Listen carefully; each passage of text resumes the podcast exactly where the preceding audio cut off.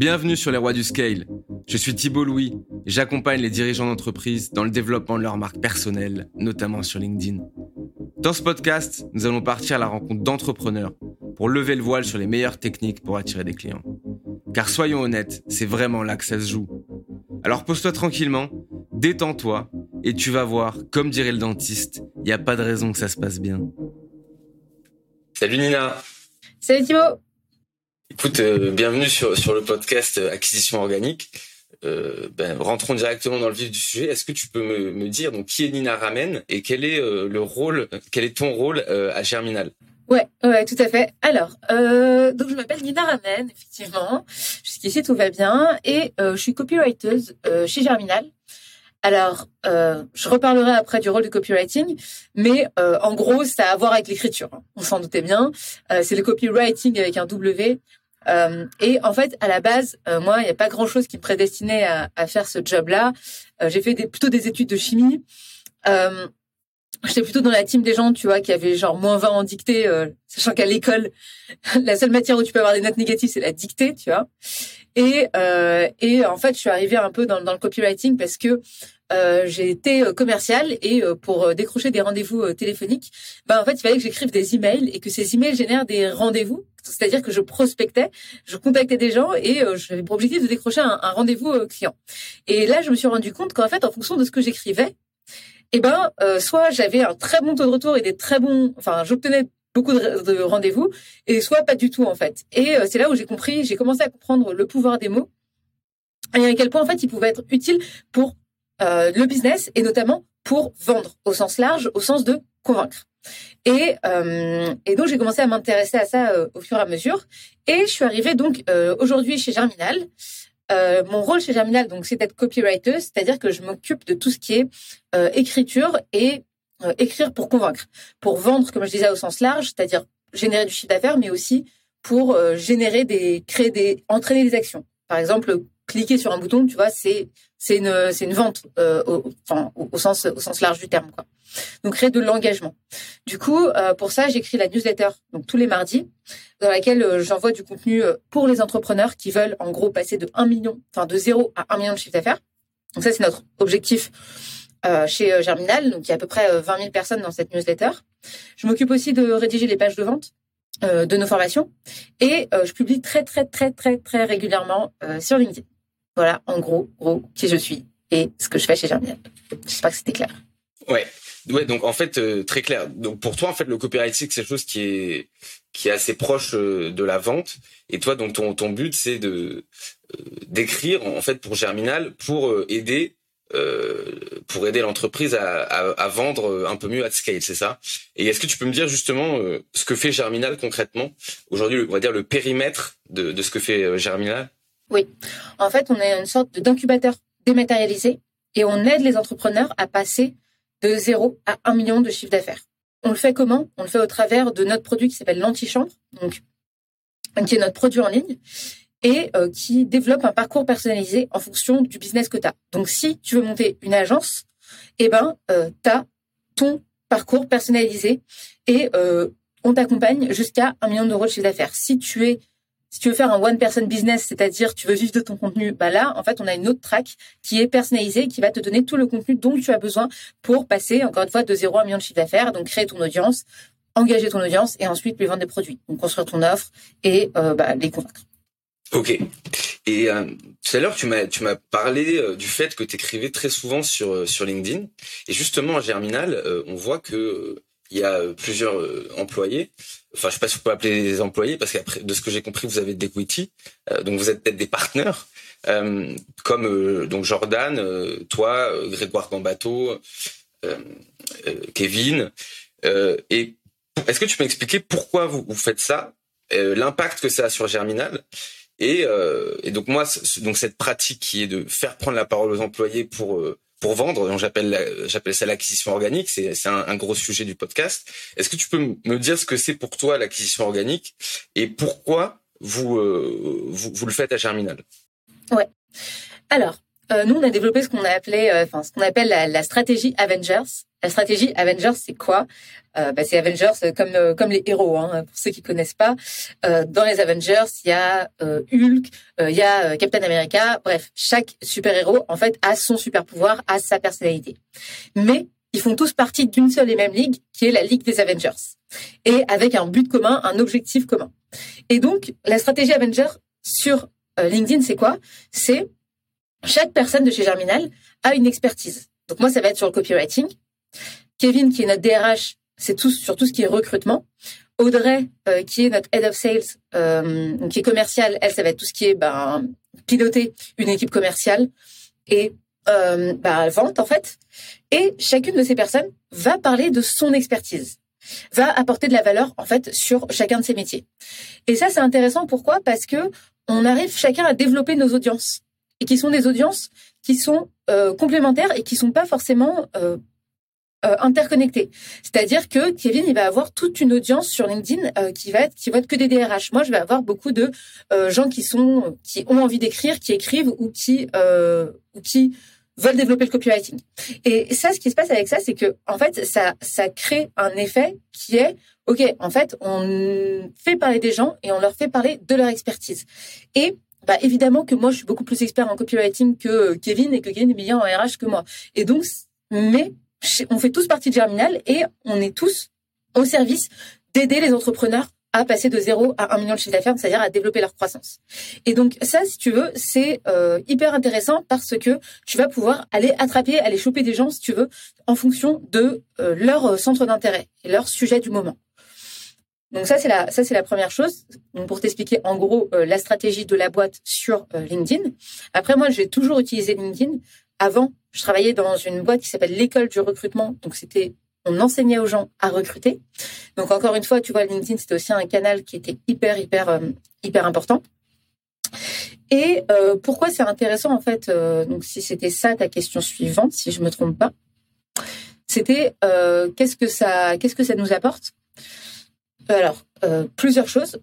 Germinal, en, tant que boîte, on s'est rendu compte qu'il y avait un lien direct entre le nombre de vues qu'on faisait tous individuellement, mais notamment Grégoire qui a euh, plus de 70 000 abonnés, mais en fait tous individuellement quand on faisait des posts qui explosaient, ou surtout Grégoire quand il faisait des posts qui explosaient, déjà on avait beaucoup plus de gens qui venaient sur notre site internet et c'était directement corrélé aussi à notre chiffre d'affaires.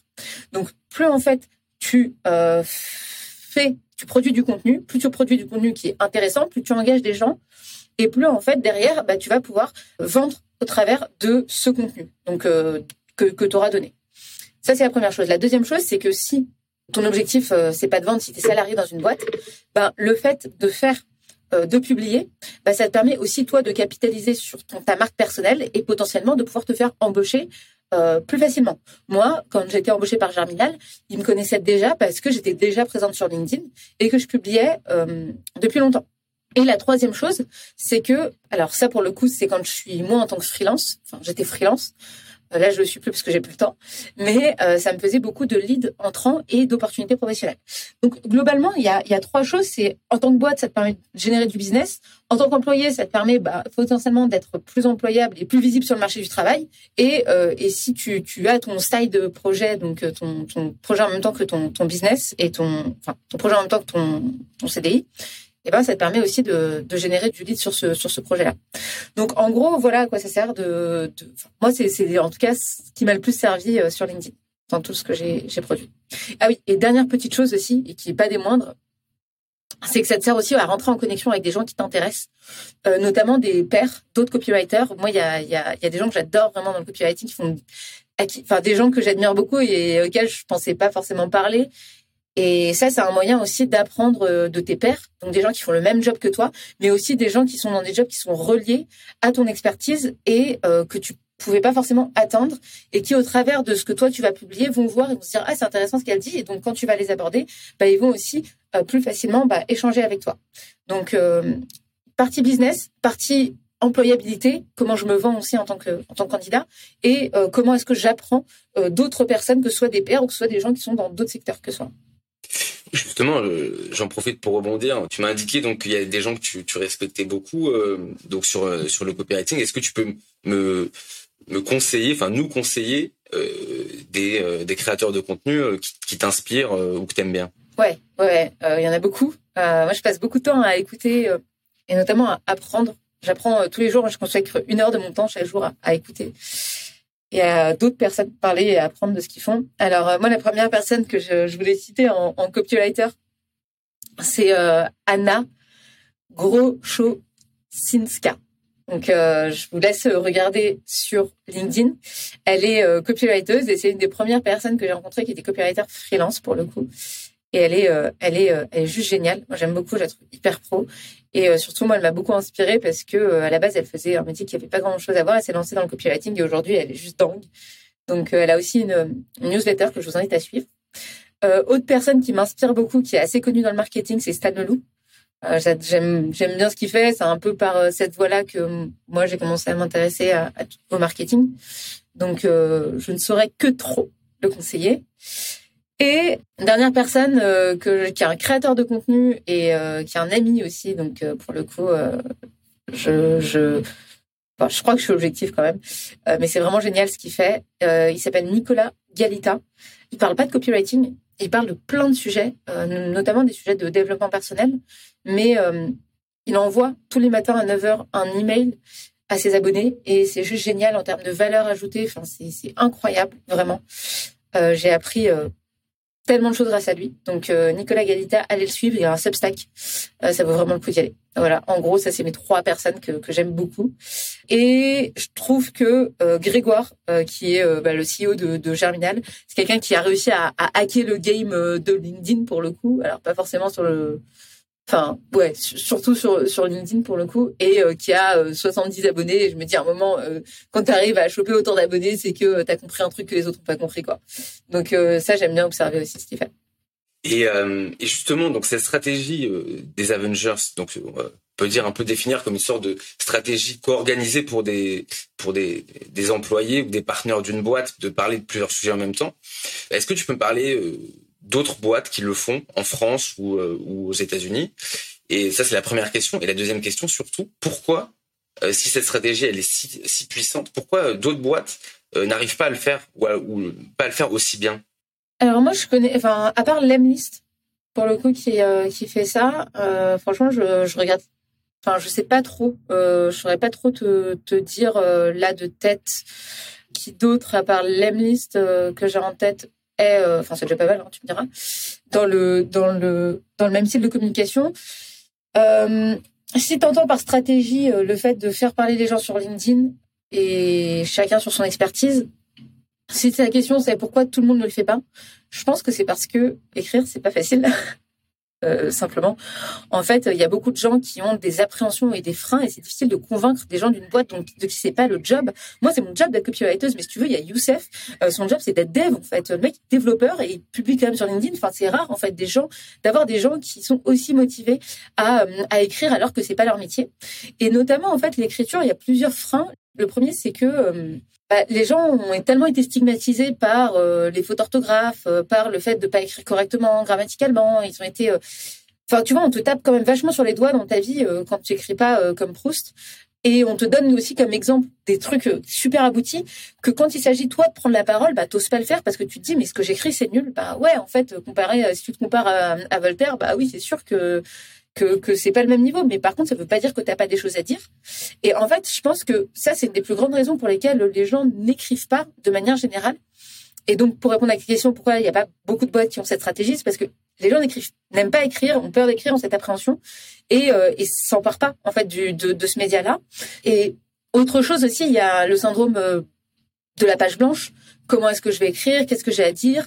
J'ai pas d'idée. Et le syndrome de l'imposteur. Il y a beaucoup de gens qui pourtant sont très enfin sont très très genre experts dans ce qu'ils font et euh, qui arrivent encore à me dire euh, non mais j'ai rien à dire quoi. Même Jordan qui est notre CMO euh, qui fait des trucs de malade, il a il, on a déjà eu cette conversation, il me dit non mais tu sais Nina moi parfois j'ai l'impression que j'ai j'ai rien à apporter aux gens en fait. Et donc pour moi c'est les trois plus grands freins qui empêchent les gens de manière générale d'écrire et donc a fortiori quand tu es toi CEO d'une boîte ou ou directeur marketing et tu dois faire écrire des gens, bah, c'est pas facile. Et nous, ce qu'on a fait chez Germinal, un truc hyper activable, si ça intéresse des gens qui nous écoutent, on a fait plusieurs choses. Euh, la première, c'est que on l'a fait nous-mêmes, des gens qui, qui écrivaient, donc c'est-à-dire Grégoire euh, le fait, moi je le fais, Jordan le fait, donc ça c'est une première étape. Et la deuxième étape, moi ce que j'ai mis en place, toutes les semaines, pendant un mois, j'ai, ou un mois et demi, j'ai euh, fait une fois par semaine une session avec des gens, donc les gens de la boîte qui voulaient se lancer dans l'écriture, pour euh, bah, leur expliquer c'était quoi les bases, comment faire, lever leurs objections. Et toutes les semaines, on se voyait, on parlait des difficultés. Donc ça, ça a permis de débloquer déjà et de faire en sorte que les gens passent à l'action. Et aujourd'hui, une fois par mois, on continue ces meetings et euh, bah, tout le monde poste minimum une fois par semaine. Donc c'est aussi comme ça qu'on a réussi à mettre en place cette stratégie. Ça se met pas en place tout seul. Il y a, des, il y a de la formation derrière. Il y a eu aussi bah, du coaching. Et encore aujourd'hui, euh, il y a des personnes de la boîte qui m'envoient des posts LinkedIn et qui me disent ah Nina, est-ce que tu peux le relire avant que je publie? Et ça, je pense que tu dois avoir aussi un référent en interne qui t'aide à, à mettre en place euh, cette, cette démarche-là. En fait. Parce que écrire, c'est un métier et que, et que quand c'est pas le tien, ben, c'est pas, c'est pas facile, en fait. Et il y a tellement d'éléments intéressants sur, sur ce que tu viens de dire. Euh, on pourrait parler des, heures et des heures sur le syndrome de l'imposteur, par exemple, ou, euh, ou autre. Mais justement, toi, t'es, merci pour le, tes éléments sur ce que vous faisiez à Germinal pour améliorer, activer ça. Est-ce que toi, tu pourrais donner des, des tips sur deux choses? Euh, Un, comment euh, créer sa ligne éditoriale en tant que personne? Donc pour répondre un peu à l'objection, j'ai rien à dire ou, autre. Et le deuxième point, est-ce que tu peux me donner des tips que tu conseilles euh, aux gens pour bien écrire, pour écrire de manière euh, persuasive ou utile? Alors, pour répondre à l'objection, moi j'ai pas d'idée, ce que beaucoup de gens en disent. Plusieurs, plusieurs choses. Moi, la première, c'est que, alors, il faut savoir que peu importe le job que tu fais, en en sachant 10%, de plus que les gens, tu es meilleur que 90% des gens en fait. Donc de toute façon, tu as forcément quelque chose à dire sur ce que tu fais, ne serait-ce que parce que bah, les gens ne font pas ton métier. Moi, par, exemple, Jordan, je te dis un, truc qui est bête, à un moment, il expliquait que euh, quand tu vendais un produit, il fallait être spécifique. Et de la même manière que quand tu vas dans une, quand tu veux manger une pizza, tu vas dans une pizzeria. Quand tu veux manger des sushis, tu vas dans un restaurant de sushis. Et tu irais pas dans un restaurant qui fait à la fois des pizzas et des sushis et euh, des burgers. Enfin, c'est bizarre, tu vois. Et donc, euh, dans son post LinkedIn, il expliquait un principe simple du marketing qui est euh, soit précis, soit spécifique. Et ce post a hyper bien marché. C'était une valeur ajoutée de dingue. Pour quelqu'un qui fait du marketing, c'est la base. Et la personne qui fait du marketing, elle va dire, oh, bah, je n'ai pas appris grand chose. Alors que 90% des gens, en fait, ne, ne savent pas parce que bah, tout simplement, c'est pas leur métier. Donc, il faut savoir que peu importe le métier que tu fais, euh, tu, euh, tu as des choses à dire et tu as des choses à, à, à, apporter.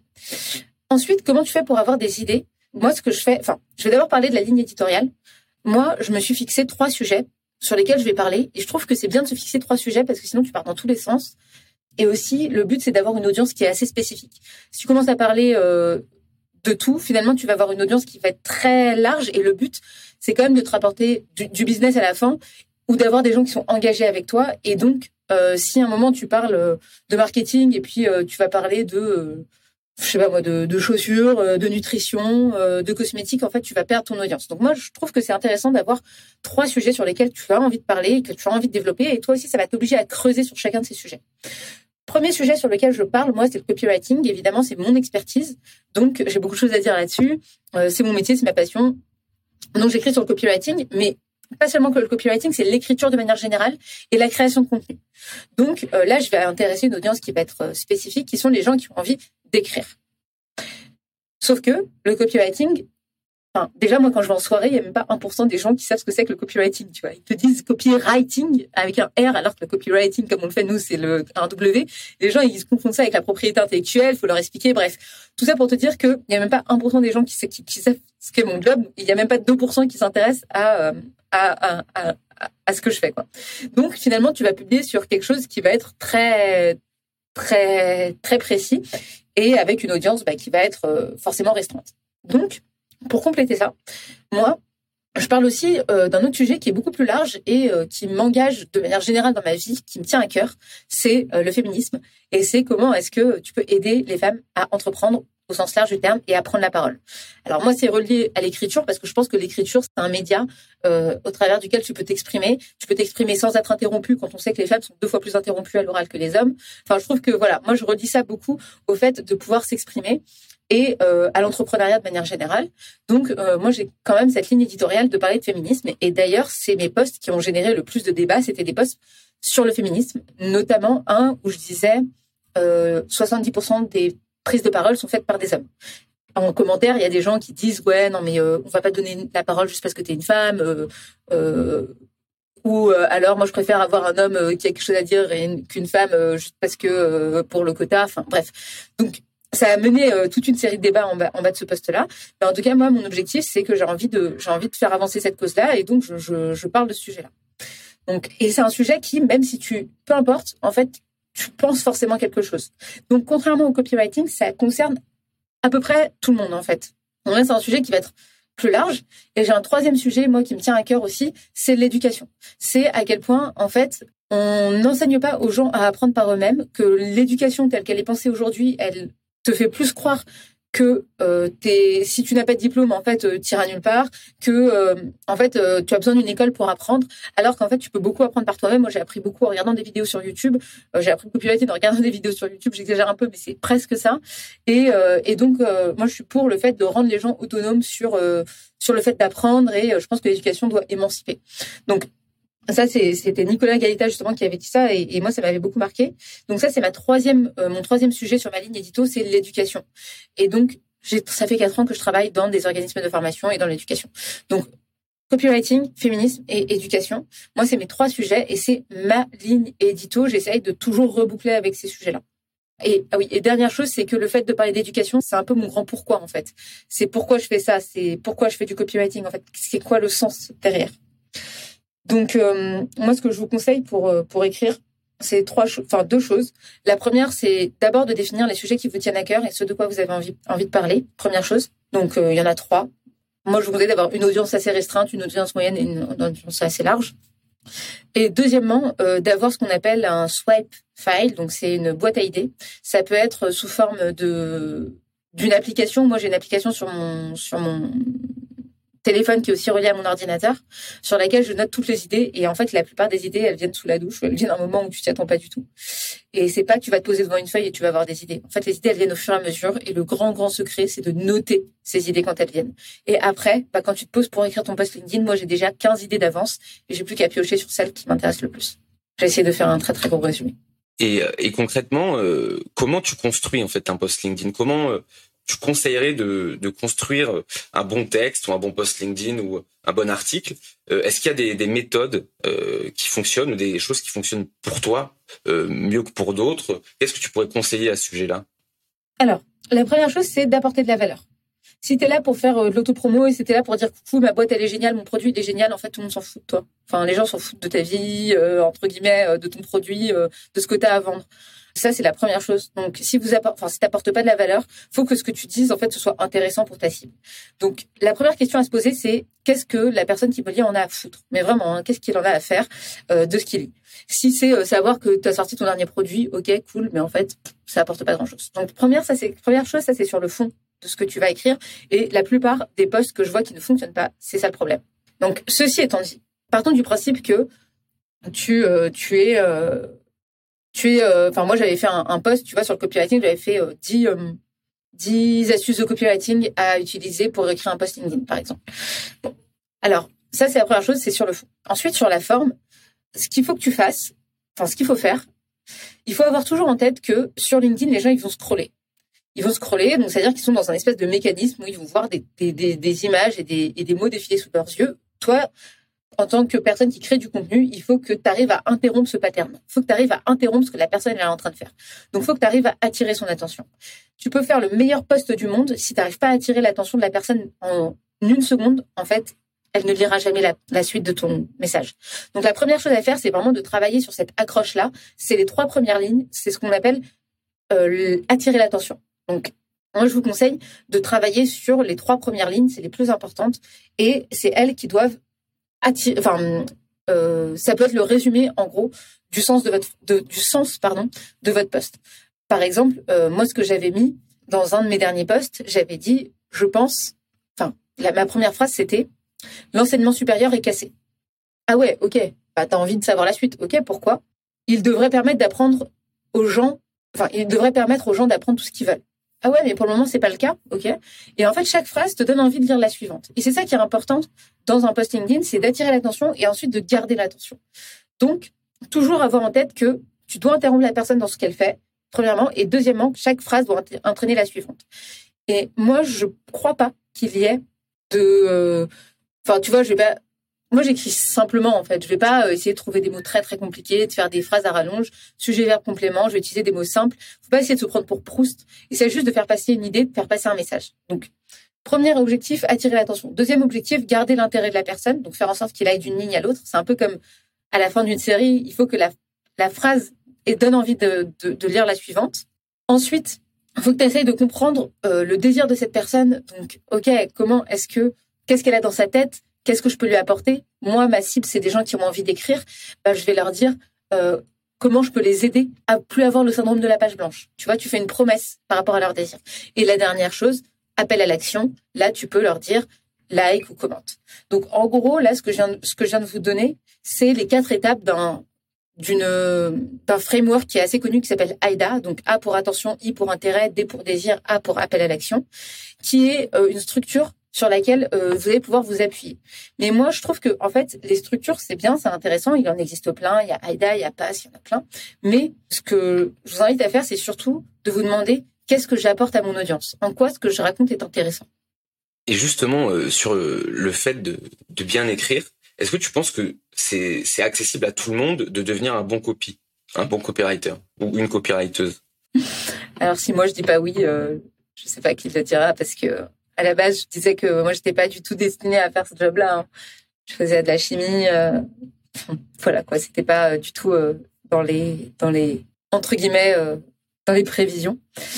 Donc, je, dirais que tout le monde ne parle pas du même niveau. J'en suis l'exemple euh, typique. Enfin, je pense que clairement, euh, quand euh, tu as fait la chimie pendant toute ta vie, bah, probablement que tu pars de plus loin que si tu avais fait du marketing et encore que, je sais pas. Mais en tout cas, je pense que pour apprendre le copywriting, il faut deux choses. Il y a deux choses qui sont importantes. C'est la première chose, c'est l'empathie. Et beaucoup de gens se trompent en voulant avoir absolument des astuces de copywriting, en voulant absolument avoir des des hacks d'écriture. Mais en fait, l'écriture, ce n'est que les 100 derniers mètres du copywriting. 80% du copywriting, c'est à quel point tu vas pouvoir comprendre ce qu'il y a dans la tête de la personne, ce qu'elle veut, ce dont elle a envie et ce que tu peux lui offrir. Et 80% du copywriting, c'est vraiment rentrer dans la tête des gens, en fait. Et une fois que tu rentré, es rentré dans la tête des gens, une fois que tu sais ce qu'ils veulent, une fois que tu sais ce qui les intéresse, là, tu vas pouvoir écrire. Là, tu vas pouvoir avoir des idées et là, tu vas pouvoir apporter de la valeur. Mais si tu fais pas tout ce travail, bah, en fait, tu peux ce que tu écriras sera toujours vide. Et donc c'est ça en fait que pour moi, s'il y a un message que je veux que les gens retiennent et que j'aimerais qu'il soit qu'il soit retenu sur le copywriting, c'est que 80% du job, en fait, c'est vraiment rentrer dans la tête des gens et, euh, et, et, les comprendre. Et ensuite, une fois que tu as ça, tu as la matière première pour écrire. Donc pour moi, il y a deux compétences pour faire un bon copywriter. La première, c'est l'empathie. La deuxième, c'est l'écriture. L'empathie, bah, moi, je l'ai toujours eu. Enfin, je pense que je suis plutôt quelqu'un qui connecte avec les gens et je pense que ça a été quelque chose qui a été très favorable pour, euh, pour apprendre ce métier-là. Et ensuite, l'écriture. Bah, moi, j'étais dyslexique quand j'étais petite. Aujourd'hui, je suis copywriter. Qu'est-ce que j'ai fait entre les deux? Ben, au moment où j'ai commencé à apprendre le copywriting, j'ai écrit 365 jours par an entre 5 et 7 heures pendant deux ans. Donc j'écris 5, entre 5 et 7 heures par jour pendant deux ans. Et ça, bah, ton écriture, elle s'améliore forcément. Et notamment, ce que j'ai fait, j'ai fait deux challenges. Un premier où je, je publiais tous les jours sur LinkedIn. Et ça, ça t'oblige à voir et à écrire. Et ça t'oblige surtout à voir les résultats. Tu vas très vite voir si un poste il fonctionne ou s'il fonctionne pas. Donc, tu vas pouvoir aussi t'améliorer. Donc ça, c'est la première chose. Et la deuxième chose que j'ai faite, c'est que j'ai publié un article par jour pendant 20 jours. Et donc, je ne pourrais pas résumer le copywriting à des publications LinkedIn parce que c'est pas le cas. Mais euh, donc là, c'est quelque chose que j'ai fait sur un autre support qui était pour le coup des écritures, euh, enfin écrire sur un blog. Et donc, euh, j'ai écrit un article par jour pendant pendant 20 jours. Et euh, c'est le genre de choses en fait sur lesquelles bah, tu apprends plus en 20 jours que euh, en deux mois parce que c'est hyper intense et que euh, tu es obligé de le faire parce que tu t'es engagé. Donc moi, c'est vraiment deux choses que je vous invite à faire. C'est, enfin que j'invite les gens à faire, c'est répéter, répéter, répéter, faire, faire, faire, faire. C'est hyper intéressant et parce que c'est un, sujet qui revient très souvent. Moi, je me rends compte qu'il y a beaucoup de, gens qui, pour qui c'est une énorme charge mentale le fait d'écrire. et donc, souvent, ils délèguent ça, c'est la première chose. Et la deuxième chose, j'aimerais ton avis aussi sur le fait que là, on parle de copywriting et aussi de création de contenu. Mais euh, certains créateurs de contenu n'écrivent pas une ligne, en fait. Soit ils font des vidéos YouTube ou des podcasts. Est-ce que... Euh, donc, j'aimerais ton avis un peu sur ces deux sujets. Bah, en fait, moi, je pense qu'il faut utiliser le média avec lequel tu te sens le plus à l'aise. Enfin, moi, tu vois, par exemple, pourquoi je fais du copywriting, c'est parce que je suis, on dirait, enfin, je sais pas si on dirait ou pas. En tout cas, j'ai essayé de travailler dessus, mais moi, je n'aime pas parler. enfin, je suis pas à l'aise à l'oral, en fait. Euh, c'est pas mon. Enfin, sinon, je serais pas copywriteuse. Hein. Euh, clairement, moi, mon média de prédilection, c'est le copywriting. C'est là où je suis le plus à l'aise parce que je suis quand même quelqu'un d'assez timide. Euh, enfin, je suis pas timide, mais je suis introvertie. Donc, euh, introverti, ça veut dire quoi? Ça veut dire que dès que je parle à des gens, ça me demande de l'énergie. Je me ressource quand je suis seule, en fait. Alors qu'il y a des gens, c'est l'inverse.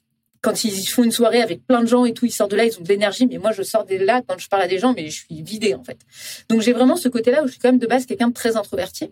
Je pense que l'écriture, c'est un média sur lequel euh, les gens qui sont introvertis sont plutôt à l'aise. Donc, ça, c'est la première chose. Et pour revenir à ta question, euh, clairement, je crois que euh, si ton média c'est euh, de faire des vidéos sur YouTube, fais des vidéos sur YouTube. Si ton média c'est le podcast, bah, fais un podcast. Honnêtement, je ne crois pas qu'il y ait de bons médias. Il y a juste celui avec lequel toi tu te sens à l'aise. Et si toi tu te sens à l'aise, ce que tu feras, ce sera du bon contenu. Et si tu fais du bon contenu, bah ça va marcher. Et si c'est comme ça que tu arrives à apporter de la valeur aux gens qui t'écoutent, bah fais-le comme ça en fait.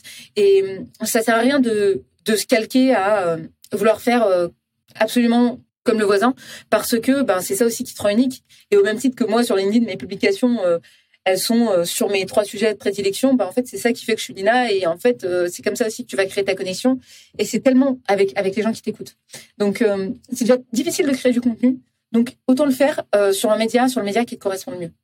Alors, c'est, vraiment top que tu parles de l'introversion, parce que c'est un sujet que j'avais pas prévu d'aborder, mais il y a plein de plein d'idées qui me viennent en tête.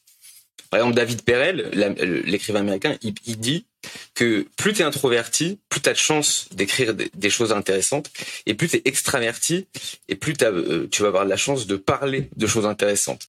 Et euh, alors, l'introversion, c'est un concept que j'adore. L'introversion-extraversion, ça vient de du MBTI, euh, la théorie de, des 16 personnalités. Mais justement, puisque, puisque tu es là, je vais te demander si toi tu connais ton MBTI, ça, ça m'intéresse déjà. Et ensuite sur le, ton avis sur l'introversion euh, versus l'écriture en fait. Pourquoi les introvertis font de, meilleurs écrivains? Très bonne question. Alors le MBTI je l'ai fait mais c'était il y a 30 ans je me souviens plus. J'avais passé euh, un test d'Assess First aussi euh, qui est une boîte qui fait des tests de personnalité. Pour le coup je travaille dans le recrutement donc c'est un sujet sur lequel je me suis pas mal penchée. Après moi pour moi la, la différence entre introverti et extraverti c'est quand est-ce que tu te recharges?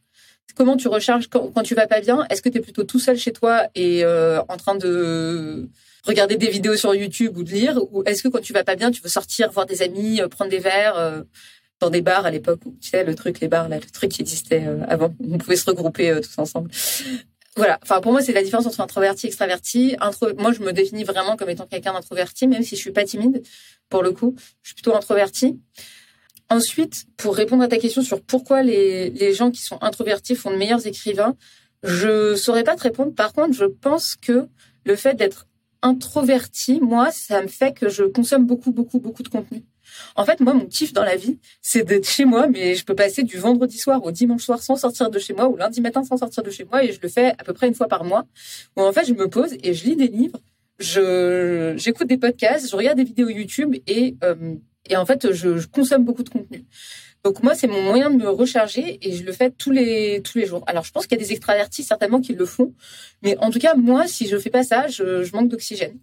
Donc il y a ça. Et la deuxième chose, je pense que les gens qui, peut-être que les gens qui sont introvertis font de meilleurs écrivains. Je sais pas s'ils font de meilleurs écrivains, mais peut-être de meilleurs marketeurs, dans le sens où peut-être que les gens qui sont introvertis sont plus empathiques en fait. Enfin, moi, je sais que mon muscle que je, que je développe et qui fait que je, qui me sert pour l'écriture et pour le copywriting, c'est l'empathie. C'est OK, il y a quoi dans la tête de l'autre? Qu'est-ce qu'il pense? Et ça, je crois que c'est lié au fait que j'aime plus écouter que, enfin, j'aime beaucoup écouter. J'aime bien imaginer ce que les gens ils pensent dans leur tête, euh, plus que m'interagir avec eux. En fait, j'aime bien être la personne un peu en retrait qui regarde ce qui se passe en fait. Et ça, peut-être que ça a un lien. Je sais pas. C'est mes deux pistes. Et euh, justement, parlons plutôt de de plateformes. Alors, toi, tu as choisi LinkedIn euh, pour t'exprimer. Est-ce que tu peux expliquer pourquoi euh, tu as choisi LinkedIn et, pourquoi c'est une opportunité vraiment importante en 2021 en fait, euh, moi j'ai choisi LinkedIn. Alors, il faut savoir que le copywriting, c'est pas que sur LinkedIn. Tu peux faire du copywriting en, tu peux écrire, convaincre en faisant des pages de vente. En, moi, je fais la newsletter, donc j'ai euh, newsletter euh, toutes les semaines. Enfin bref, il y, a plein de supports sur lesquels tu peux euh, faire du copywriting. Moi, j'ai choisi comme canal d'acquisition et comme média LinkedIn de manière historique, comme je te disais tout à l'heure, avant, je travaillais dans une école qui, qui s'appelle l'école du recrutement. Et donc, je cherchais à vendre des formations à des recruteurs ou des futurs recruteurs. Et donc, les recruteurs ou les futurs recruteurs sont où? Bah, Sur LinkedIn, en fait. Donc, pour moi, c'était quand même là où j'avais ma cible principale, qui était euh, les recruteurs. Euh, bah, un recruteur qui n'a pas de compte LinkedIn, c'est un peu bizarre, quoi. Donc, euh, c'est comme ça que j'ai atterri sur LinkedIn. Et avant ça, j'étais moi-même recruteuse. Donc, j'allais chercher mes candidats sur LinkedIn. Du coup, c'était enfin, je pense que c'était un peu par hasard au début.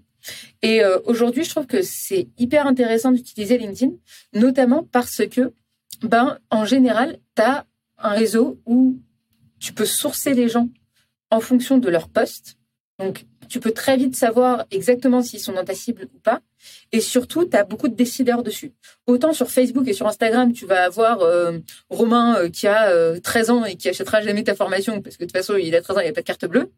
Mais sur LinkedIn, tu as beaucoup moins de Romain, tu as plutôt des gens qui sont, en tout cas, dans le monde du travail. Et quand tu fais du B2B, comme moi je fais, et sur les ventes de formation, comme moi je peux le faire à des adultes, ben, LinkedIn, c'est un excellent média. Enfin, moi, je trouve que c'est hyper efficace. Après, probablement que si je vendais euh, des, euh, des, des, des, vestes en wax, euh, je n'utiliserais pas LinkedIn, quoique, tu vois, quand on pense à, je sais plus comment elle s'appelle, mais la fille qui a fondé Respire, qui est une marque de déodorant, bah, elle cartonne sur LinkedIn, ah, et pourtant c'est du B2C. Donc, je pense qu'il y a aussi quelque chose à faire sur le sur le B2C. Moi, je t'explique un petit peu comment j'en suis, arrivée là. Mais tu vois, cette cette nana, elle fait elle fait ça et ça, ça cartonne et c'est génial. Donc il y, a, des places à prendre aussi un peu partout, je pense. Bah, on fait coucou à, Justine, Justine Hutto, la, fondatrice de, de Respire. Et, et justement, euh, donc j'ai pas la, on va dire la bourse des micro-influenceurs en tête, mais je, pense que en termes d'engagement sur tes postes, tu dois être dans, le top 100 en, France ou pas loin. Euh, qu'est-ce que ça a créé en termes d'opportunités pour toi euh, depuis que tu crées du contenu? Alors, ça a créé plusieurs choses. La première, bah, ce que je te disais, enfin ça, ça va reboucler avec ce que je te disais tout à l'heure, mais la première, c'est que moi, je suis salarié dans ma boîte. Donc, euh, ça me permet clairement, avant même d'avoir envoyé ma candidature à Germinal, ils me connaissaient déjà. Donc ça, c'est un avantage quand tu veux bouger de boîte ou quand tu veux euh, potentiellement bah, te garder des portes ouvertes. Tu as développé une notoriété autour de ton expertise. Donc ça, c'est hyper cool quand tu es salarié. Et sur un autre aspect, euh, moi, j'étais freelance aussi en copywriting et ça m'a permis d'avoir énormément d'entrants, enfin de demandes entrantes. C'est-à-dire que deux fois par semaine minimum, j'ai des gens qui me contactent en disant "Hey Nina, euh, j'ai une mission en freelance en copywriting, est-ce que tu es dispo et tout? Et euh, bah, je dis non parce que j'ai arrêté parce que j'ai pas envie de faire de burn-out et que je travaille déjà assez euh, je suis à fond sur Germinal donc je vais pas en plus me, enfin j'ai plus le temps de gérer ces missions-là. Du coup, j'ai créé une liste qui s'appelle la liste des copywriters freelance. Et donc maintenant, ça me permet d'avoir un endroit où envoyer les gens en disant, bah tiens, il y a une liste avec 100 copywriters, euh, débrouille-toi avec ça. Donc, en tout cas, ça m'a créé pas mal d'opportunités business. Et euh, surtout, ça m'a permis de rencontrer euh, des gens qui font des trucs, qui font des trucs de dingue en fait. tu vois, j'ai parlé avec, une des personnes que j'avais rencontrées, il s'appelle Thibaut Delier. D'ailleurs, je salue s'il nous écoute. il m'a appris lui, il avait monté sa machine à prospection et euh, c'était trop bien ce qu'il faisait. Et il a pris une heure avec moi pour m'expliquer tout ce qu'il faisait, toutes les automatisations qu'il avait. Et après, il m'a invité euh, bah, sur euh, c'était un live ou un talk, je sais plus, avec euh, une école. Et puis ensuite, après, cette personne-là, elle m'a présenté une autre personne. Et euh, pareil, tu vois, là aujourd'hui, si je publiais pas sur LinkedIn, probablement que tu m'aurais jamais contacté. J'ai participé à un podcast qui s'appelle The Beyond Marketing, qui de, de Tancred. Et euh, pareil, si je publiais pas, ils m'auraient jamais contacté. Donc en fait, il y a aussi des gens qui me contactent parce que je suis visible et qui aussi me, me donnent de la visibilité. Donc, en, suivant ce que tu dis, en fait, créer du contenu, ça permet d'attirer des clients ou, ou des gens euh, qui nous intéressent. Est-ce que tout le monde, selon toi, doit être créateur de contenu en 2021 Ça, c'est la première question. Et la deuxième question, euh, ça va un peu reboucler avec ce que tu disais tout à l'heure sur euh, le syndrome de, l'imposteur. Quel conseil tu donnerais aux gens de vaincre ce syndrome de l'imposteur ou ce, syndrome du manque de légitimité? Sur ta question, tout le monde doit-il créer du contenu? Franchement, je ne sais pas. Il y a peut-être d'autres manières pour que ça fonctionne. Euh, par exemple, si tu fais du dropshipping euh, et que tu euh, trouves un produit que tu sources en Chine, que tu vas vendre en one shot, et puis après tu vas plus jamais le revendre de ta vie et que t'as pas de marque spéciale dessus, bah non, ça vaut peut-être pas le coup en fait de d'écrire du contenu là-dessus. Par contre, je pense que c'est super intéressant le d'écrire du contenu parce que ça donne un pourquoi. En fait, ça donne un pourquoi. Si tu construis ta marque autour de ça, euh, imaginons, euh, tu vois, moi par exemple, mon pourquoi, pourquoi on vend de la formation, pourquoi je suis dans un organisme de formation, parce que comme je te disais tout à l'heure, je veux que les gens ils prennent le pouvoir au travers de l'éducation, je veux qu'en fait tout le monde puisse monter sa boîte, parce que monter sa boîte c'est aussi le fait d'être indépendant, aussi le fait de pas avoir de patron, aussi le fait d'être libre, parce que toutes les boîtes ne sont pas comme Germinal et ne permettent pas aux gens d'avoir leur vie euh, comme ils voudraient à côté de leur, leur de leur de leur job en fait. Donc moi je trouve que en fait Créer du contenu, ça permet de dire qui tu es, ça, peut, ça permet de donner ton grand pourquoi en tant que personne. Ça permet aussi de donner ton grand pourquoi, pourquoi en tant que boîte. Ce matin, j'écoutais un podcast de Anthony Bourbon, euh, qui est euh, le CEO de Feed, qui est euh, qui fait des, des repas sous forme de shaker en fait. En gros, tu as deux minutes, tu fais ton shaker et, c'est ton déjeuner en fait. Et ça remplace le déjeuner. Et en fait, il disait que au début, il expliquait juste en quoi c'était bien parce qu'il y avait des minéraux, des oligo-éléments, etc. Et ça marchait mais sans plus. Et à partir du moment où il a commencé à créer du contenu, à expliquer aux gens, euh, bah en fait, euh, à être beaucoup plus inspirationnel dans ce qu'il faisait, à dire qu'en fait, voilà, c'est important d'avoir de la discipline, euh, qu'en fait, si tu t'alimentes bien, parce que c'est hyper équilibré euh, ce qu'il propose, si tu t'alimentes bien, bah après, t'es bien dans ton corps et du coup, t'es performant. Et euh, avoir une bonne hygiène de vie, ça te permet d'aller toujours plus loin dans ton mindset. Et c'est quelqu'un qui a une culture autour de, de, de sa boîte. Il vend pas que et au final, aujourd'hui, avec la création de contenu, ils vendent pas que de la nourriture en poudre. En fait, aujourd'hui, ce qu'ils vendent, c'est un état d'esprit. Et c'est en partant de son contenu, de pourquoi il fait ça, que aujourd'hui, bah en fait, il a un impact aussi fort et que les gens qui achètent sa marque, ils vont l'acheter lui et pas euh, la marque d'à côté qui fait le même produit. Donc en fait, en créant du contenu, tu crées un lien avec les gens. Et c'est ça qui est plus valorisé. Et c'est ça que je trouve, moi, hyper important. C'est ça qui va faire que les gens ne vont pas aller chez le voisin et qui vont partager aussi des valeurs avec toi. Moi, les gens, ils savent que je suis euh, féministe, que euh, je veux que les gens ils prennent la parole par l'éducation. Euh, et en fait, c'est ce qui fait qu'ils sont attachés à moi et que demain, bah, il y aura mille formations sur le copywriting qui sortent. Mais en fait, ce qu'ils aiment, c'est le fait que ce soit moi qui la délivre, en fait. Et à l'inverse, moi, j'ai créé un lien avec les gens qui est hyper spécifique aussi. En fait, la création de contenu permet de restreindre ton audience et de parler que à un petit groupe de personnes très engagées avec toi. Je trouve ça hyper intéressant euh, le, dernier, enfin tous les points que tu as évoqués, surtout le dernier, sur le fait de, en fait, créer euh, ce que ce que David Perel, euh, c'est la deuxième fois que je le cite, appelle le monopole personnel, c'est-à-dire le fait de que les gens te connaissent avant de te connaître en lisant ce que tu écris et du coup qu'ils adhèrent un peu à ta personnalité, à ton style et ainsi euh, les attirer. Parce que il y a, y a, des choses que j'entends beaucoup, c'est euh, oui pour euh, pour créer du contenu, il faut être polarisant. Il faut faire comme Grégoire. Alors moi j'entends souvent parler de Grégoire, je le vois souvent passer aussi. Mais il y a, y a une théorie euh, sur les 12 archétypes qui dit qu'en fait, pour, pour être une marque, t'as pas besoin d'être polarisant. Il y a d'autres manières de parler. Tout à l'heure, tu, tu parlais un peu de la culpabilisation des gens sur vous pouvez pas faire ça, vous pouvez pas faire de faute. Et je pense que c'est un peu ça aussi qui empêche les gens euh, de se libérer par rapport à ça. Et, ça, ça m'amène un peu à, à, un autre point sur l'engagement, parce qu'en fait souvent les gens euh, ont peur de pas faire d'engagement, ils ont peur d'avoir la honte de pas faire d'engagement. Si on parle un peu tactique, on va dire, sur tes postes, est-ce qu'il y a des choses que, que tu as remarquées, des points que tu as évoqués qui ont, qui ont mis le feu aux poudres, euh, des choses que tu as dites, des sujets que tu as évoqués qui ont vraiment plus fonctionné, où tu as senti qu'il y avait vraiment une charge émotionnelle euh, auprès des, lecteurs alors, contrairement à ce que, enfin, moi, je, je, publie pas en me disant, euh, je vais mettre le feu aux poudres. Pour en revenir à la partie euh, polarisante, en fait, il y a juste à quel point ce que tu dis est vrai ou pas.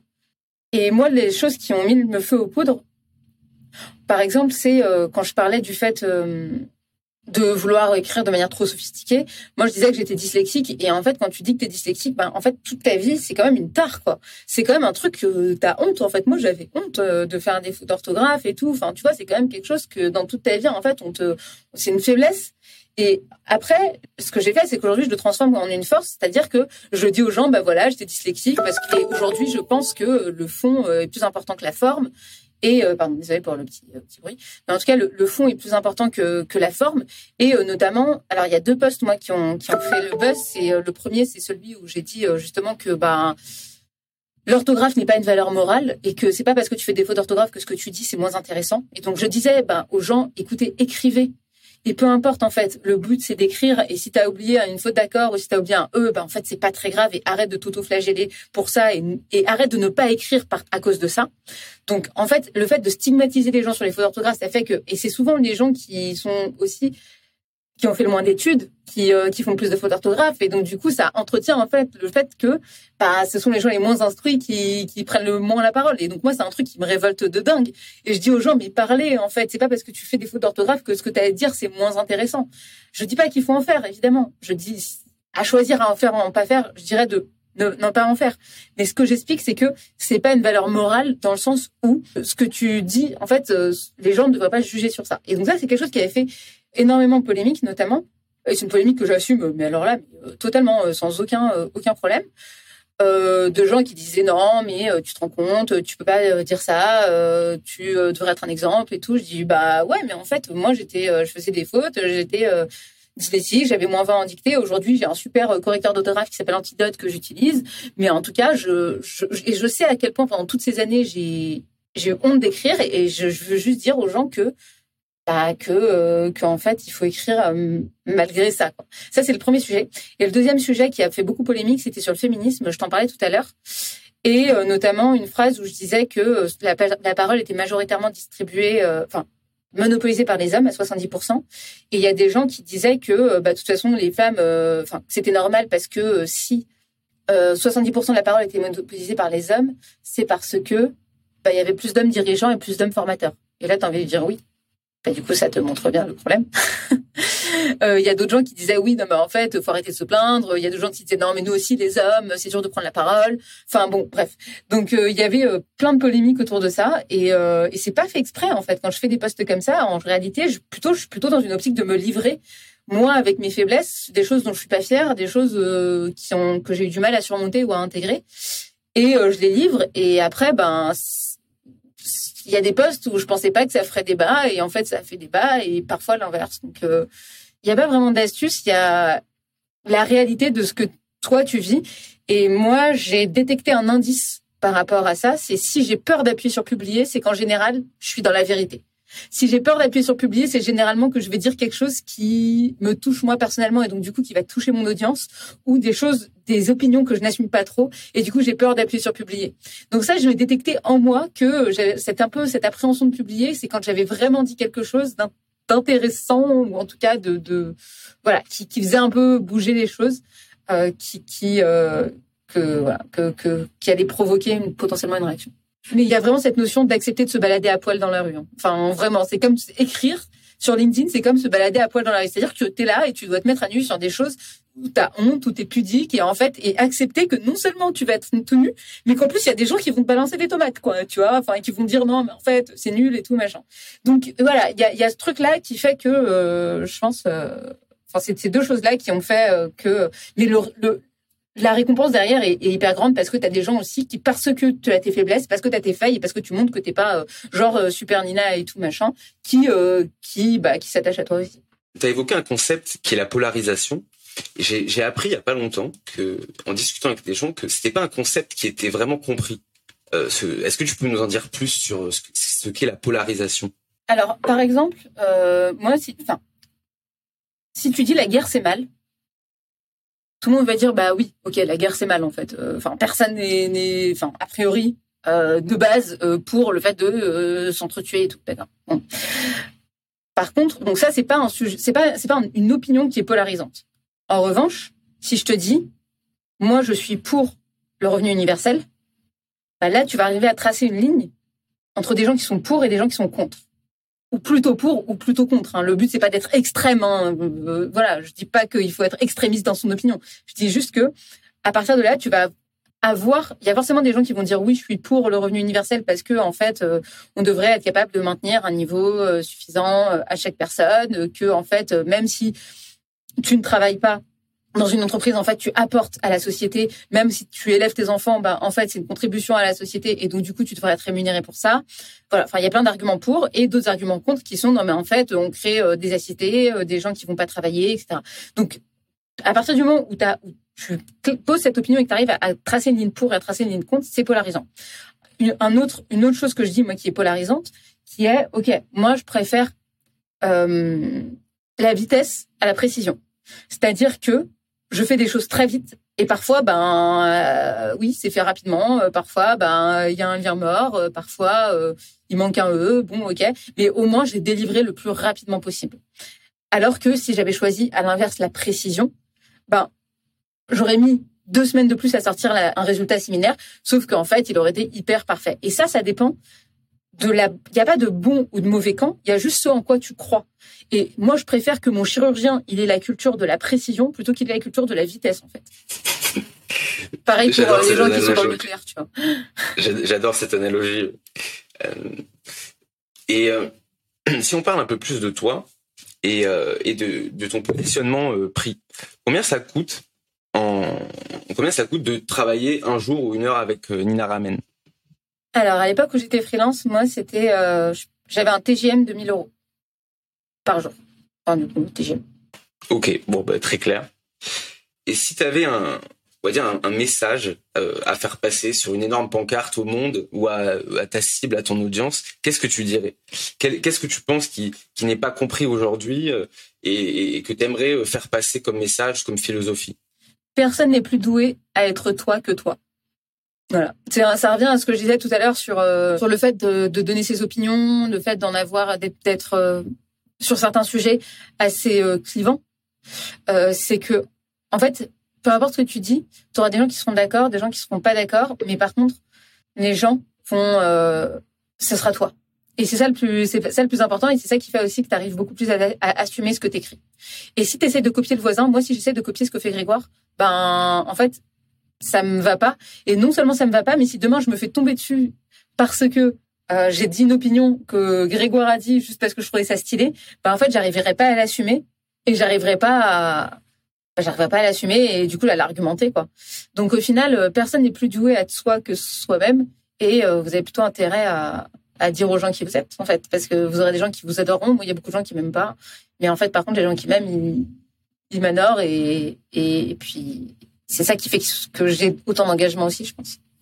Je pense que c'est une, une, superbe conclusion. Euh, du coup, si, si, les gens veulent, veulent, te contacter, comment ils, comment ils font? Nina et Ramen, R-A-M-E-N. Ok. Ben écoute, euh, parfait. Merci beaucoup Nina d'être euh, venue.